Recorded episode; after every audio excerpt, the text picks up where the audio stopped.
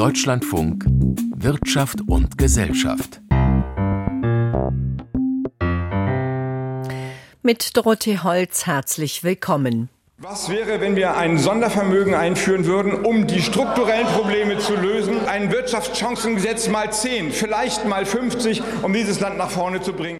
Wirtschaftsminister Habeck heute im Bundestag ein echter Wumms gegen die Wirtschaftsmisere. Doch wer geht mit? Tag drei der Haushaltsdebatte morgen soll abgestimmt werden. Kein Drama, sondern eine echte Überraschung. In Brüssel wurden Milliardenhilfen für die Ukraine beschlossen. Eine Einigung, die einstimmig ausfiel. Darüber reden wir gleich, aber auch über den deutschen Widerstand beim geplanten, geplanten EU-Lieferkettengesetz.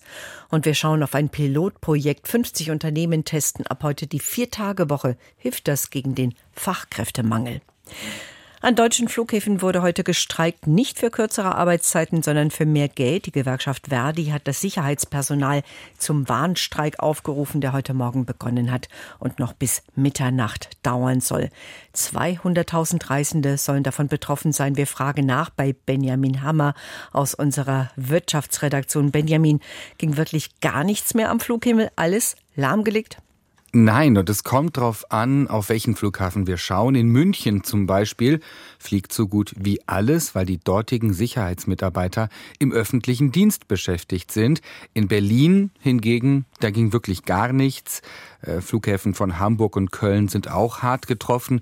In Frankfurt ein gemischtes Bild. Da starten und landen die sogenannten Interkontinentalverbindungen in der Regel. Das ist gut für jene, die in Frankfurt umsteigen. Äh, in diesen Minuten startet zum Beispiel eine Air Canada Maschine nach Toronto von Frankfurt aus. Kein Problem, wenn man das Glück hatte, aus Helsinki zum Beispiel einen Zubringerflug zu haben. Problematisch und bitter ist es für jene, die in Frankfurt sind und die Maschine fast schon auf dem Vorfeld sehen, aber nicht zu der Maschine, die starten wird, gelangen können, weil ja die Sicherheitskontrolle bestreikt wird. Und da heißt es dann, der Maschine winken und nicht an Bord sein. Vielleicht von München aus dann nach Frankfurt fliegen und weiter. Ja, es geht äh, auf jeden Fall um mehr Geld. Aktuell liegt der Stundenlohn für Sicherheitsbeschäftigte bei 20,60 Euro. Verdi fordert gut 10 Prozent mehr. Wie wird das diskutiert? Also Verdi sagt, dieser Job der Flugsicherheitsmitarbeiter, der muss attraktiver werden. Es herrsche Personalmangel, das gehe auf Kosten des aktuellen Personals und deshalb müssen die, Gewalt, müssen die Gehälter steigen, um attraktiver zu werden. Wenn wir versuchen, das uns mal ganz sachlich anzuschauen, 20,60 Euro pro Stunde aktuell, da kommt man rechnerisch auf ein Grundgehalt von etwa 3000 Euro 3200 Euro brutto. Das ist schon mehr als das Einstiegsgehalt von Sicherheitsmitarbeitern der Deutschen Bahn. Das ist mehr als das Einstiegsgehalt vieler Flugbegleiterinnen und Flugbegleiter je nach Airline. Und die Ausbildungszeit für Flugsicherheitsmitarbeiter, die ist auch nicht so lang. Ein Argument wiederum, das für höhere Löhne in dieser Branche spricht, ist die hohe Verantwortung, der hohe Stress dieser Mitarbeiter und sie wohnen häufig in Ballungszentren mit teuren Mieten. Das war jetzt ein Warnstreik oder ist immer noch ein Warnstreik. Wie geht es in diesen Tarifauseinandersetzungen weiter? Worauf müssen sich Reisende einstellen? Also in dieser Tarifauseinandersetzung wird am Dienstag weiter verhandelt. Aber wir können jetzt schon mal sagen, es bleibt ungemütlich aus Sicht von äh, Flugpassagieren. Morgen zum Beispiel. Da legt Verdi am Flughafen Hamburg nach. Dort sollen die Bodenverkehrsdienste streiken. Aktuell droht äh, zum Beispiel aber auch äh, die Flugbegleiter Gewerkschaft UFO mit einem neuen Streik bei der Lufthansa. Grundsätzlich gilt, ein Streik in der Luftfahrt, der ist immer besonders folgenreich, weil einfach ohne Sicherheitskontrollen, ohne Pilotinnen, ohne Flugbegleiter ohne Gepäckträger und so weiter es sich einfach nicht gut fliegt. Danke, Benjamin Hammer. Um sehr viel Geld geht es beim Haushalt 2024. Geplant sind Ausgaben in Höhe von knapp 477 Milliarden Euro. Reicht das Geld aber, um die darbende Wirtschaft wieder in Schwung zu bringen? Schließlich gehört Deutschland laut OECD zu den Schlusslichtern. Wirtschaftsminister Habeck fordert einen Nachschlag, ein Sondervermögen. Über die wirtschaftliche Lage wurde heute am dritten Haushaltstag heftig debattiert. Es ging auch um den Etat des Sozialministers. Steffen Wurzel hat zugehört. Arbeits- und Sozialminister Hubertus Heil verantwortet den mit Abstand größten Etat im Bundeshaushalt. Es geht um mehr als 175 Milliarden Euro. Die geplanten Ausgaben hielten das Land zusammen und schützten die Demokratie, erklärte der SPD-Politiker im Bundestag. Er zog eine positive Bilanz der bisherigen Sozialpolitik der Ampelkoalition. Wir haben Steuern und Sozialversicherungsbeiträge für Menschen mit geringem Einkommen gesenkt. Wir haben Hinzuverdienst auch im Bürgergeld verbessert. Wir haben das Kindergeld für fleißige Leute angehoben. Seit Einführung des Mindestlohns haben wir mit dieser Politik über zwei Millionen Arbeitnehmerinnen und Arbeitnehmer aus dem Niedriglohnsektor in besser bezahlte Arbeit gebracht. Abgeordnete der CDU, CSU und der AfD nutzten die Debatte erneut, um die geplanten Ausgaben für das Bürgergeld zu kritisieren. Die CSU-Politikerin Silke Launert bemängelte, der Abstand zwischen dem Einkommen arbeitender Bürgerinnen und Bürger und den maximalen staatlichen Sozialleistungen sei nicht groß genug. Die Kosten im Bürgergeld seit der Einführung nehmen rasant zu. Und jetzt werden Sie verstehen, klar, wir haben zweimal 12 Prozent innerhalb von 13 Monaten Erhöhung. Jeder Arbeiter würde sich freuen, so eine Gehaltserhöhung innerhalb von 13 Monaten zu haben. Und da wundert man sich, dass die Leute den Kopf schütteln. Hören Sie auf, solchen Unsinn zu verbreiten, entgegnete Arbeitsminister Hubertus Heil. Der Mindestlohn sei im Vergleichszeitraum stärker gestiegen als das Bürgergeld. Am Lohnabstand habe sich also nichts geändert. Der Sozialdemokrat kündigte für die nächsten Monate zwei Gesetzesvorhaben an, die im Koalitionsvertrag vereinbart wurden. Eine Reform der Rente inklusive Einführung einer Aktienrente und ein Tariftreuegesetz, mit dem etwa staatliche Bauaufträge künftig nicht mehr an Firmen vergeben werden dürften, die Tarifdumping betreiben. Hubertus Heils Ministerkollege Robert Habeck verteidigte am Vormittag im Bundestag seinen Kurs in der Wirtschafts- und Klimapolitik gegen heftige Kritik der Opposition. Die schlechte konjunkturelle Lage in Deutschland habe auch mit den Versäumnissen der CDU geführten Vorgängerregierungen zu tun, verteidigte sich der Bundeswirtschaftsminister. Kein Ausbau der Infrastruktur, keine Investitionen in die Bahn, keine Digitalisierung, kein Smart Metering, kein Fachkräftezuwanderungsgesetz. Sehr geehrte Damen und Herren, wenn wir hier zusammenkommen wollen und wenn wir versuchen wollen, die Probleme zu lösen, dann rate ich zur Selbstkritik. Habeck brachte in seiner Rede ein weiteres Sondervermögen ins Spiel, also neue Sonderschulden, um Unternehmen in Deutschland zu entlasten. Was wäre, wenn wir ein Sondervermögen einführen würden, um die strukturellen Probleme zu lösen, das dann ausgezahlt wird mit dem, was die Unternehmen zu Recht wollen, nämlich Steuervergünstigung, steuerliche Abschreibungsmöglichkeiten zu schaffen. Das ist das, was ich höre aus der Wirtschaft. Ein Wirtschaftschancengesetz mal 10, vielleicht mal 50, um dieses Land nach vorne zu bringen. Für CDU und CSU wies Fraktionsvize Jens Spahn Habecks Vorschlag zurück.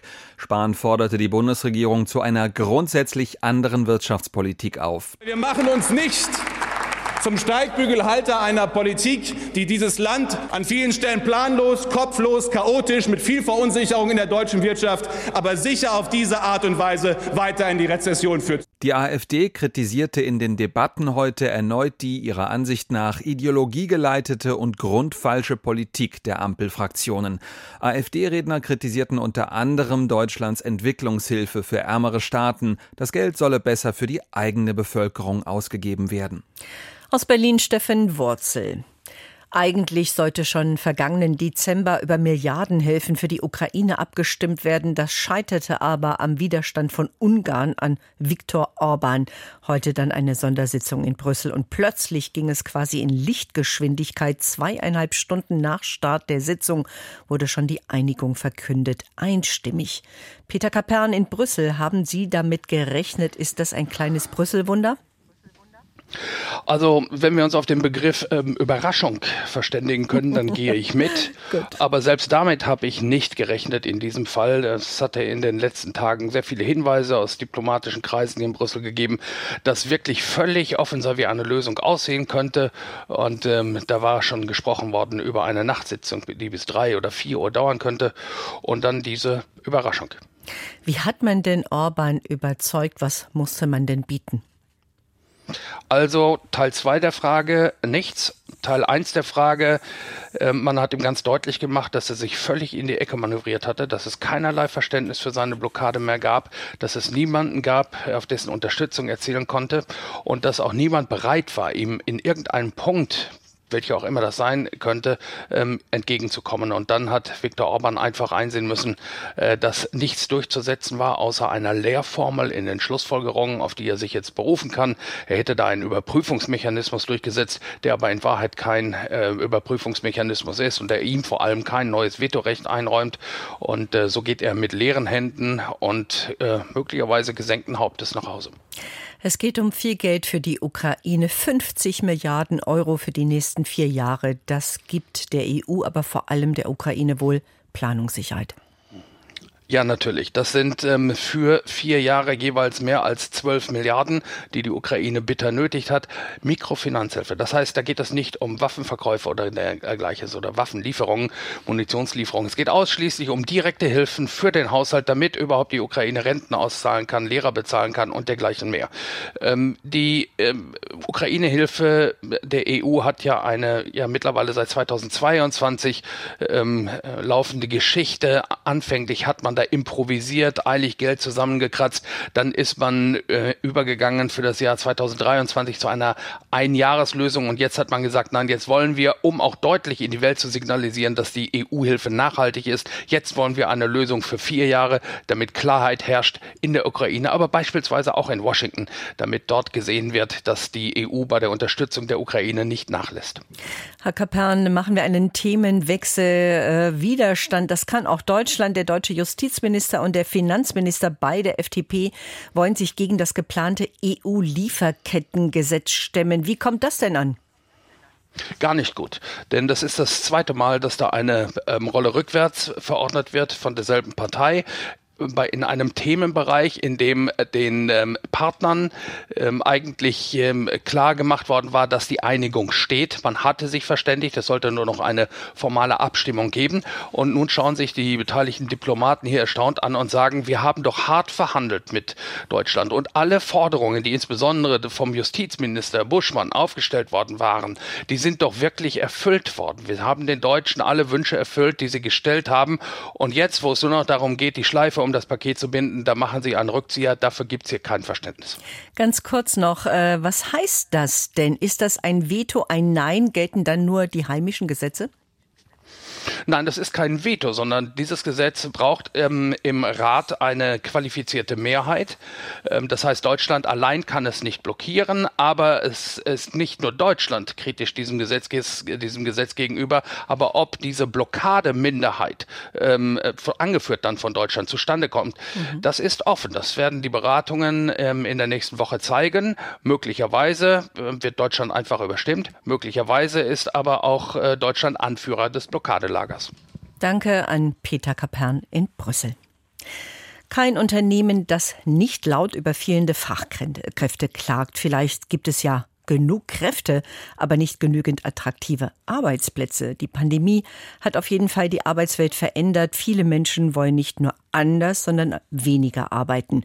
Könnte die Viertagewoche ein Zukunftsmodell sein oder kann sich die deutsche Wirtschaft das gar nicht leisten? 45 Unternehmen probieren das jetzt in einem Pilotprojekt für die kommenden sechs Monate aus. Eva Banner berichtet. Henning Röper ist Geschäftsführer von Eurolam. Das Unternehmen in Wiegendorf in Thüringen hat sich auf die Produktion von Lamellenfenstern spezialisiert. Wenn ich von mir selber ausgehe, würde ich mich nicht für einen Job entscheiden, weil mir jemand sagt, du kriegst einen Obstkorb einmal die Woche oder von mir aus äh, jeden Tag. Das Paket macht es irgendwo aus. Aber genau über dieses Thema sind wir eben auf diese Idee Vier-Tage-Woche gestoßen, weil man sich einfach hingesetzt hat, welchen Mehrwert kann ich meinen Mitarbeitern bieten. Es geht ja nicht nur darum, neue Mitarbeiter zu gewinnen, sondern es geht ja auch darum, langjährige Mitarbeiter weiterhin zufriedenzustellen und zu halten. Die rund 50 Mitarbeiterinnen und Mitarbeiter von Eurolam werden in den kommenden Monaten vier Stunden weniger arbeiten pro Woche. 36 Stunden an vier Tagen und genauso viel verdienen wie vorher. Eurolam ist eines von 45 Unternehmen, die am Experiment Vier-Tage-Woche teilnehmen. Wie stark die Betriebe ihre Wochenarbeitszeit in der Pilotphase reduzieren und in welchen Geschäftsbereichen bleibt dabei ihnen überlassen. Fest steht nur, der Lohn bleibt gleich. Eine organisatorische, aber auch eine unternehmerische Herausforderung für viele, sagt Carsten Meyer von der Beratungsagentur Intrapreneur, die das Pilotprojekt koordiniert. Die meisten, die jetzt an dem Test teilnehmen, nehmen daran teil, um herauszuarbeiten, wie können sie entweder ihre Mitarbeiter noch besser binden, mittelfristig und langfristig, oder wie können sie zukünftig so attraktiv sein, dass sie eben schneller offene Stellen besetzen können. Und aus der Perspektive, ähm, auch wenn ne, wahrscheinlich gerade die wirtschaftliche Lage hier und da herausfordernd ist, macht es weiterhin Sinn, das Thema auszuprobieren, weil das läuft ja nicht weg. Das wird ja nur stärker, Fachkräftemangel wird nur herausfordernder. Das heißt, ähm, die Unternehmen, die dabei sind, die haben das erkannt und wissen, dass das ein Thema ist, was eine hohe Priorität Qualität hat. Darunter laut Meyer nicht nur IT, Marketing oder Beratungsagenturen, sondern auch Kitas oder auch Unternehmen aus der Baubranche, Malerbetriebe, Schreinereien und auch Industriebetriebe, wo es schwieriger wird, Schichtsysteme so umzustellen, dass der Output am Ende stimmt, auch bei kürzeren Arbeitszeiten. Eine Frage, die auch Henning Röper beschäftigt, wobei der Geschäftsführer von Eurolam nicht damit rechnet, zusätzliches Personal einstellen zu müssen. Es gibt in jedem Unternehmen, bei jeder Person ineffizient genutzte Zeiten, die ich damit verplempere, weil ich mich mit Kollegen unterhalte, weil ich relativ lange Rauchpausen mache, weil ich, keine Ahnung, mit zwischendurch fünfmal einen Kaffee holen gehe. Und da setze ich einfach darauf, dass diese Zeiten reguliert werden. Ob die zusätzliche Arbeitsverdichtung auch für die Beschäftigten funktioniert, wird die Testphase zeigen. Und auch, ob die Arbeitsproduktivität tatsächlich steigt, wenn Beschäftigte einen halben oder einen ganzen Tag die Woche frei haben. Potenzial sieht Carsten Meyer zumindest bei Bürojobs. Was gibt es zum Beispiel an internen Absprachen, Meetings, Kommunikation und wie notwendig sind die? Können wir da Dinge reduzieren? Können wir Dinge anders gestalten? Können wir Dinge auch digitaler gestalten? Helfen uns dabei Tools oder neue Softwares, um Dinge irgendwie besser zu organisieren? Das ist sicherlich ein großer Hebel. Die Digitalisierung soll also helfen, produktiver zu werden und irgendwann auch die künstliche Intelligenz, sagt Professorin Julia Backmann von der Uni Münster, die das Projekt wissenschaftlich begleitet und am Ende auswertet. Ich glaube, dass wir momentan eher in einer Phase sind, um zu experimentieren, um zu schauen, was funktioniert. Und da ist man in Deutschland ja oftmals immer sehr zurückhaltend, was vielleicht auch Experimente in dieser Form angeht. Aber ich denke schon, dass sich in den nächsten fünf Jahren sehr viel verändern wird in vielen Branchen. Deswegen es eigentlich auch gut ist, wenn man jetzt schon mal anfängt, über Möglichkeiten nachzudenken, wie dann vielleicht auch Arbeit anders gestaltet werden kann. So Professorin Julia Backmann, die die Pilotstudie wissenschaftlich auswertet und die Vier-Tage-Woche und wie sich Arbeitszeiten über Jahrzehnte verändert haben.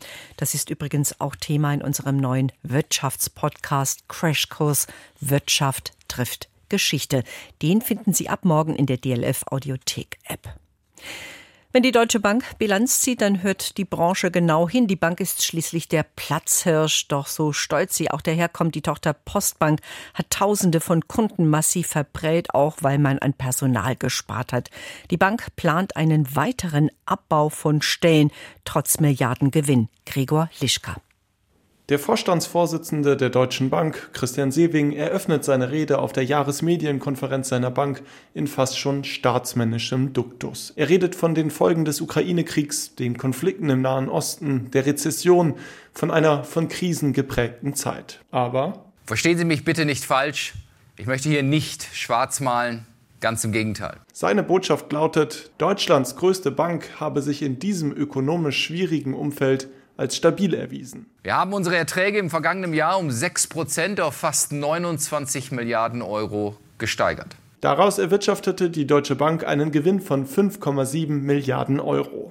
Es ist der höchste Gewinn für die Deutsche Bank seit der großen Finanzkrise 2008. Allerdings gilt dies nur vor Abzug der Steuern. Zieht man die Steuerlast ab, ist der Gewinn tatsächlich niedriger als noch der von vor gut einem Jahr. Der Grund für dieses scheinbar paradoxe Ergebnis für das vorige Geschäftsjahr profitierte die Bank noch von einer einmaligen Steuergutschrift und anderen Sondereffekten. Unter dem Strich hat die Deutsche Bank also trotz besserer Geschäfte weniger verdient als noch ein Jahr zuvor. Vorstandsvorsitzender Christian Sewing betont an diesem Morgen aber auch, in den kommenden beiden Jahren erwarten wir klar rückläufige Kosten die Deutsche Bank will unter anderem Stellen abbauen. Insgesamt sollen dreieinhalbtausend Stellen bis Ende des kommenden Jahres wegfallen. Allerdings in den kundenfernen Bereichen. In den kundennahen Bereichen hatte es im vergangenen Geschäftsjahr nämlich unter anderem auch aufgrund von Mitarbeitermangel jede Menge Probleme gegeben. Bei der Postbank. Die gehört zum Deutsche Bankkonzern. Infolge einer IT-Umstellung konnten Postbankkundinnen und Kunden zum Teil nicht auf ihre Konten zugreifen oder hatten Probleme bei ihren Baufinanzierungen.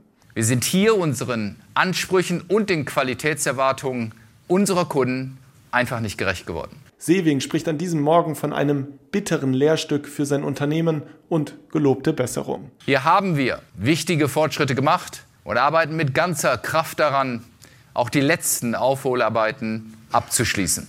Stellen sollen also wegfallen, die Postbank bereitet weiterhin Probleme. Für die Aktionärinnen und Aktionäre der Deutschen Bank gab es an diesem Morgen aber erfreuliche Meldungen. Die Deutsche Bank will sie stärker an ihren Gewinnen beteiligen. Die Dividende soll von 30 Cent auf 45 Cent je Aktie angehoben werden. Für das Geschäftsjahr 2025 peilt der Vorstand der Deutschen Bank sogar eine Dividende von einem Euro je Aktie an.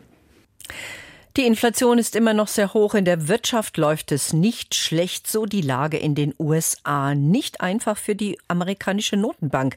Die Fed hat gestern über die Leitzinsen entschieden. Sie bleiben vorerst unverändert hoch. Claudia Sarre. Die Fed legt erneut eine Zinspause ein. Der Leitzins bleibt in einer Spanne von 5,25 bis 5,5 Prozent, dem höchsten Wert seit über 20 Jahren. Seit März 2022 hat die US-Notenbank den Zins immer wieder angehoben, elfmal innerhalb von 16 Monaten, mit dem Ziel, die hohe Inflation abzubremsen. Angesichts der nun nachlassenden Inflation gehen Experten davon aus, dass die Federal Reserve dieses Jahr damit beginnen wird, ihre Geldpolitik zu lockern und die Zinsen zu senken. Im vergangenen Dezember rechneten die Notenbanker für 2024 im Mittel mit einem Leitzins von 4,6 Prozent. Das würde auf etwa drei Zinssenkungen in diesem Jahr hindeuten. Die erste Zinssenkung könnte frühestens bei der nächsten Notenbanksitzung im März kommen. Bei ihren Zinsentscheidungen muss die Fed abwägen zwischen dem Inflationsrisiko und der Gefahr der Konjunkturabschwächung. Höhere Zinsen sorgen dafür, dass Kredite sich deutlich verteuern. Das hat zur Folge, dass Verbraucher weniger ausgeben und die Konjunktur sich abkühlt. Zuletzt lag die Inflationsrate in den USA bei 3,4 Prozent. Die US-Notenbank strebt eine Inflationsrate von 2,0 Prozent an. Damit gehen wir dorthin, wo Zinsentscheidungen eine große Rolle spielen. Aus Frankfurter Börsenparkett noch dreht die FED also nicht an der Zinsschraube, stellt aber Zinssenkungen in Aussicht. Wurden da einige, Stefan Wolf, auf dem falschen Fuß erwischt, hatten sich zu früh gefreut? Definitiv, denn es war ja damit gerechnet worden, dass die US-Notenbank schon im März die Zinsen senken könnte. Aus dieser Zinsfantasie hat äh, Jerome Powell die Luft rausgelassen. Äh, nun geht man von weniger Zinssenkungen aus und versucht eigentlich die Hoffnungen wieder zu justieren, neu zu justieren. Die Einschätzungen werden jedenfalls neu gefasst. Von sechs Zinssenkungen in diesem Jahr in den USA ist jedenfalls keine Rede mehr. Wie reagieren denn DAX und Euro und gibt es auch noch an der Wall Street Nachwehen? Es gibt Nachwehen an der Wall Street. Der Dow Jones ist mit Gewinnen in den Tag gestartet, hat die aber wieder komplett abgegeben, steht aktuell bei unverändert 8,3 38.128 Punkten. Und das belastet auch den deutschen Aktienindex, der inzwischen doch recht deutlich ins Minus gedreht ist. Mit 66 Minuspunkten oder 0,4 Prozent steht er bei 16.837. Der Euro dagegen 0,2 US-Cent schwächer bei einem Dollar 0,814. Denn Zinssenkungen im Euroraum sind noch nicht vom Tisch und das könnte den Euro schwächen. Wir haben eben schon über die Geschäftszahlen und die Kürzungspläne der Deutschen Bank berichtet. Worauf achtet man an der Börse? Wie reagiert der Kurs? vor allen Dingen der Ausblick, äh, der Geschäftsausblick der Deutschen Bank hat viele Anlegerinnen und Anleger überzeugt. Die Aktien steigen um drei Prozent. Die Deutsche Bank war nicht das einzige Geldhaus, das die Bücher geöffnet hat. Geben Sie uns einen Überblick.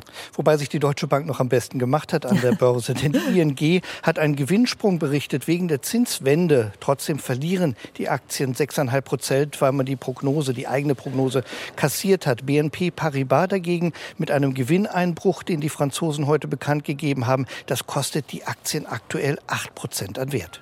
Zahlen hat auch Adidas abgeliefert. Wie sahen die aus? Die Zahlen sahen gut aus. Überraschend hat es äh, schwarze Zahlen gegeben, aber in der Prognose ist man zu kurz gesprungen. Man rechnet mit, 9, mit 500 Millionen Euro Gewinn. Das kostet den Kurs 2 Prozent. Dann springen wir noch mal kurz zu Anleihen und Gold. Am Rentenmarkt hat sich die Umlaufrendite um einen Basispunkt abgeschwächt auf 2,21 Prozent. Gold ist am Abend 4,60 Dollar günstiger, kostet 2058,65 Dollar. Danke, Stefan Wolf, und danke auch für Ihr Interesse. Hören Sie gleich rein bei Kultur heute mit Christiane Florin. Am Mikrofon war Dorothee Holz. Ich wünsche Ihnen einen schönen Abend.